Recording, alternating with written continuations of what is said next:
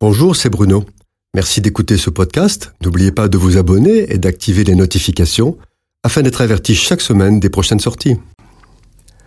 Lorsque les intégristes musulmans sunnites, encore appelés Daesh, ont commencé d'envahir la Syrie et l'Irak, nous avons eu le sentiment qu'il était en train de se passer des événements qui non seulement bouleversaient l'histoire, mais surtout correspondaient à un accomplissement prophétique.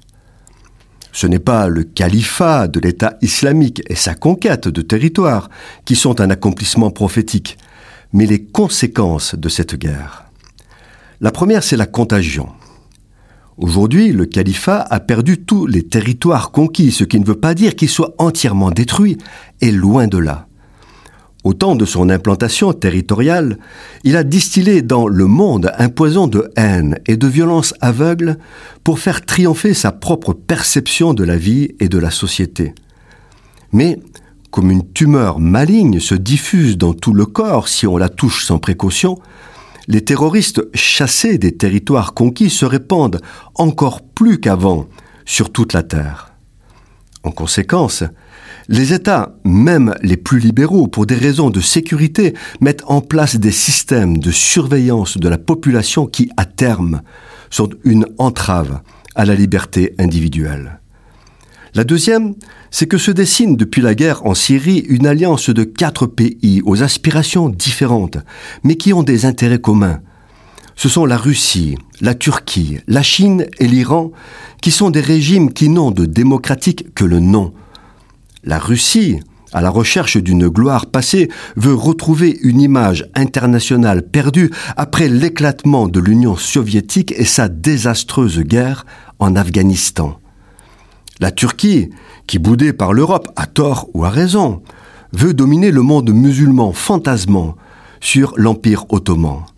La Chine, qui profite du désordre et de la faiblesse des Occidentaux pour poser ses pions et établir ces fameuses routes de la soie dont l'objectif final est une mondialisation dirigée par elle, avec création de nouvelles structures internationales.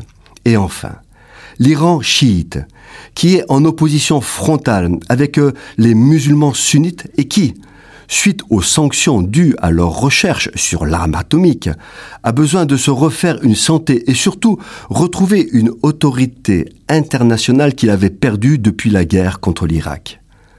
Or, il y a chez les religieux iraniens une opposition profonde, pour ne pas dire plus, à Israël.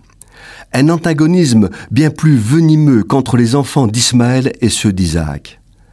Cette agressivité remonte à l'époque des patriarches et de l'Empire perse qui a toujours voulu asservir Israël. Aujourd'hui, parce que l'Iran a participé activement au salut du régime syrien, il est chez lui en Syrie et en Irak. Et de ce fait, l'Iran se retrouve désormais à la frontière nord d'Israël.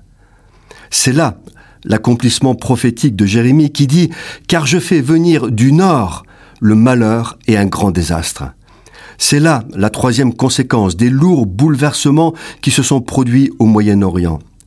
La guerre des temps de la fin commencera par la frontière nord d'Israël.